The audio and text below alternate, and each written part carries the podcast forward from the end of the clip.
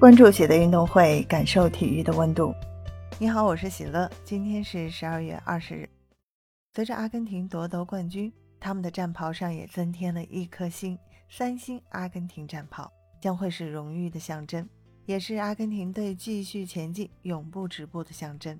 三届世界杯以来，出现了两位球王，凭借自身的能力和团队的助力，将阿根廷送上了最高分。可以说，能够接手阿根廷十号球衣的人选，除了技术能力和团队协作过关之外，还要承担压力。而对于新十号的人选，也许球迷有些操之过急。毕竟，梅西在世界杯结束之后表示，他希望带着世界杯冠军的身份继续征战国家队的比赛。而斯卡洛尼也表示，只要梅西愿意，他可以出现在2026年世界杯的比赛中。这都是未知的。但球迷相信梅西，他的状态一定可以延续。如果说下一届世界杯没有梅西的情况下，谁敢接手阿根廷队的十号战袍呢？其实这是有很大压力的。众所周知，梅西在俱乐部的成绩已经是一个顶级的存在，后来者想要超越恐怕非常困难。在巴萨，梅西身披十号战袍，帮助球队拿到了很多冠军。因为西甲联赛的规定无法退役球衣，否则真的会有人提议将梅西的十号战袍永久的封存起来。但梅西却又是这样的离开方式。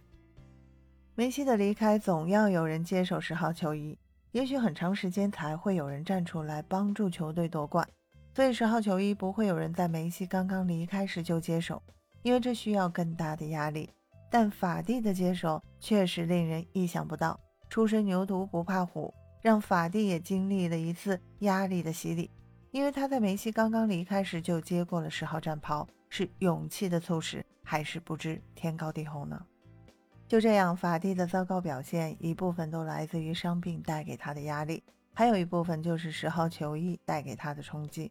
他希望能够像梅西一样帮助球队，但结果却适得其反。正如阿根廷的十号战袍一样。也许比马拉多纳退役之后刚刚接手十号战袍的球员更加倍增压力，因为梅西不仅仅是球王，更是因为梅西拥有了马拉多纳都不曾拥有的一切，包括国家队的声望、俱乐部的荣誉，这一切的一切都绣在了阿根廷的十号战袍上。那难道让十号战袍退役吗？当初就有人提议十号战袍在马拉多纳之后退役，马拉多纳表明。他希望十号战袍传承下去，于是才有了梅西的十号。所以十号战袍不会退役，只会更加光芒万丈。话又说回来，如果梅西真的退役之后，谁能接手十号战袍呢？也许现在没有，也许未来肯定会有，但至少现在肯定的是，小将恐怕无人敢接，因为需要承担太大的压力。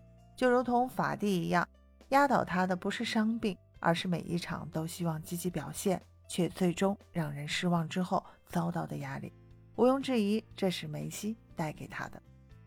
而阿根廷队的时候同样如此，甚至比俱乐部的更严重，因为阿根廷队的十号球衣代表了国家队的荣誉，更加让球员背负压力。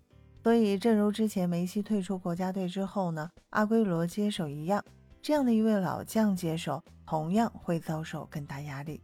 但至少可以形成一种过渡，也许四年之后，恩佐能够委以重任，但就要看恩佐的成长了。欢迎在评论区给我留言，感谢收听喜乐运动会，也欢迎您的转发、点赞和订阅。我们下期节目见。